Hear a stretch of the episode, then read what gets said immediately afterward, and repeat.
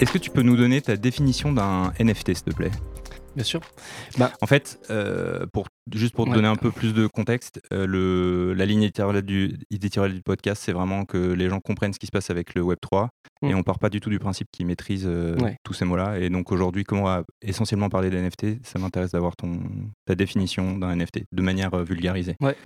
Bah, pour moi, un NFT, c'est ce qui certifie un produit via la technologie. C'est-à-dire que quand vous avez un, produit quelconque, je parle pas forcément uniquement de technologie, là je vais essayer d'être plus large justement, volontairement, pour essayer, comme tu disais, de, faire comprendre aux gens. quand on a un, produit quelconque, si on veut le prouver qu'il est authentique, aujourd'hui, il n'y a pas grand-chose qui le permet. Du coup, pour moi, un NFT, c'est vraiment une façon d'authentifier technologiquement quelque chose. Euh, c'est toute la traçabilité qu'il y a autour grâce à la blockchain. Euh, et donc, euh, tout simplement, de, de, prouver, la, ouais, comme je dis, l'authenticité de, de, quelque chose. Voilà.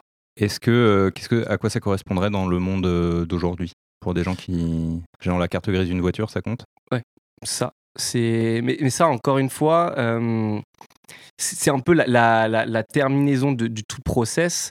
Mais pour en revenir justement à la carte grise, je trouve que la blockchain, en fait, c'est juste un registre ouvert à tous, comme si chacun de nous tous avait ce registre et pouvait savoir euh, quand un NFT a été acheté, qu'il est passé par telle et telle personne.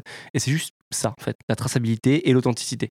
Et c'est pour ça que je trouvais que c'était vraiment pertinent dans le monde de la mode, euh, parce qu'aujourd'hui, il y a plein de marques qui ont créé des, vêtements qui sont revendus des millions d'euros, peut-être plus des milliers d'euros, on va dire.